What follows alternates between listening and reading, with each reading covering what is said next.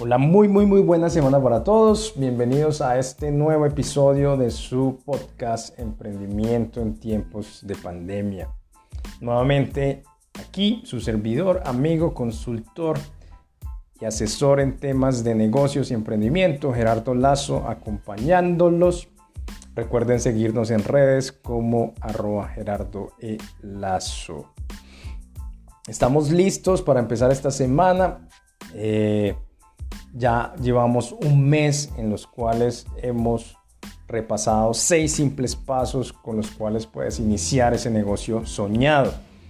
Rápidamente, primer paso, seleccionar tus ideas, vas a listarlas, vas a definir qué problema estás resolviendo y de esa forma darte cuenta cuáles son problemas más relevantes para el mercado. El segundo paso, vas a validar esos problemáticas más relevantes con potenciales clientes, ellos te van a retroalimentar si efectivamente quisieran un producto o servicio para solucionar esa necesidad. Tercer paso, vas a empezar a construir prototipos de ese producto o servicio. Esos prototipos vamos a llevarlos en el cuarto paso nuevamente a testearlos, a probarlos, a validarlos con esos potenciales clientes y ellos te van a dar retroalimentación nuevamente para que puedas mejorar la funcionalidad de esos prototipos y en algún momento eh, en ese mejorar, preguntar nuevamente al mercado, vas a llegar a un producto mínimamente viable. Es mínimo porque ya satisface a cabalidad las necesidades de ese cliente y es viable porque esos clientes ya te lo quieren comprar. Si eso pasa, vamos entonces al quinto paso que es diseñar un modelo de negocio con el cual vas a monetizar tu producto o servicio y vas a permitir que el dinero ingrese a tu empresa. Y eso nos lleva al sexto paso, que es diseñar una estrategia de entrada para penetrar el mercado con tu producto o servicio y ser lo suficientemente exitoso. Muy bien, esos son los seis pasos que has venido poniendo en acción en el último mes.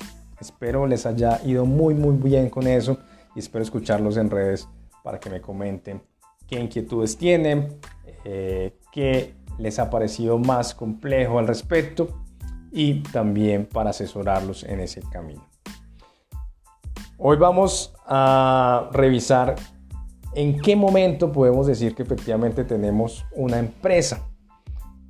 Para eso vamos a imaginarnos un triángulo y en sus tres esquinas va a ir cada uno de esos elementos que van a ser la clave para darnos cuenta que nuestra empresa ya está andando. Son tres elementos. El primero, esquina superior de ese triángulo tenemos una empresa si contamos con un producto o servicio. ¿Cómo vamos a llegar a ese producto o servicio? Ya explicamos. Vamos a seleccionar esa idea, vamos a construir prototipos y en la validación de ese prototipo lo vamos a ir mejorando hasta tener un producto mínimamente viable. Ahí ya tenemos un producto o servicio que podemos poner en el segundo elemento de ese triángulo. Esa será la esquina inferior derecha de nuestro triángulo imaginario y es el mercado.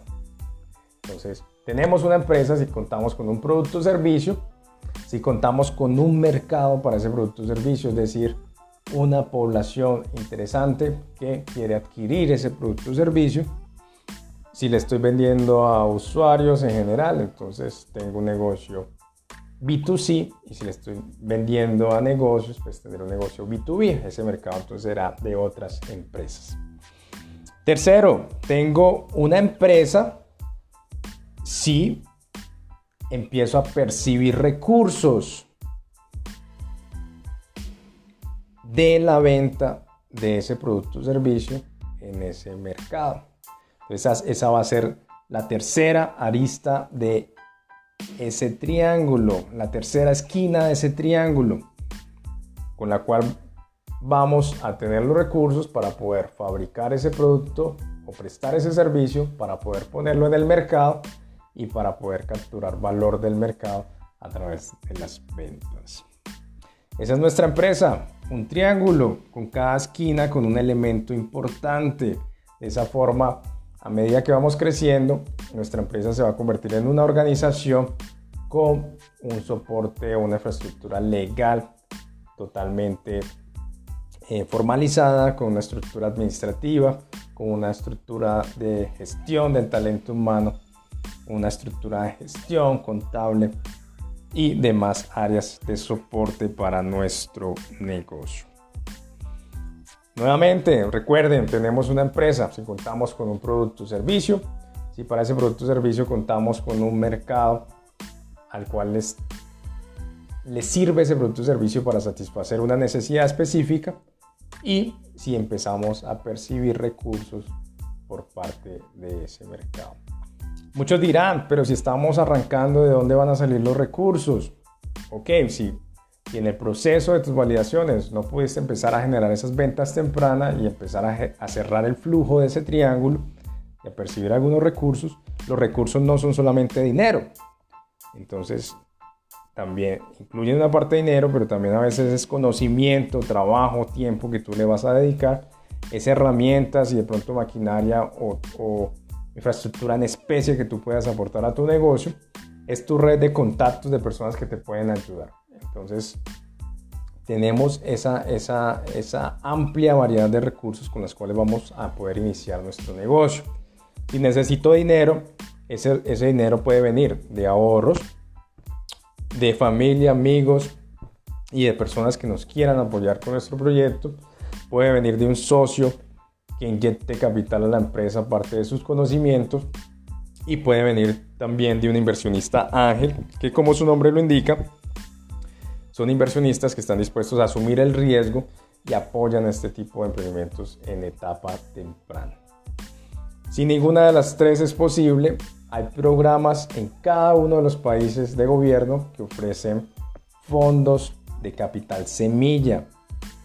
Son fondos de capital semilla, como su nombre lo indica, porque plantan esa semilla para que estos negocios puedan crecer.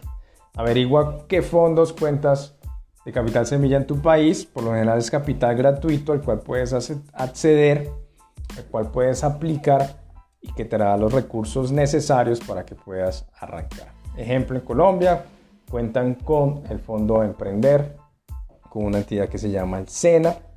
A nivel local también cuentan con otros programas y en otros países eh, como Chile está el programa Startup Chile. Eh, y en general busquemos programas de incubación de negocios o programas de aceleración de negocios de acuerdo a la etapa en la que se encuentre tu proyecto de emprendimiento. En próximas semanas vamos a estar hablando más de estos recursos de financiación para proyectos en etapa temprana.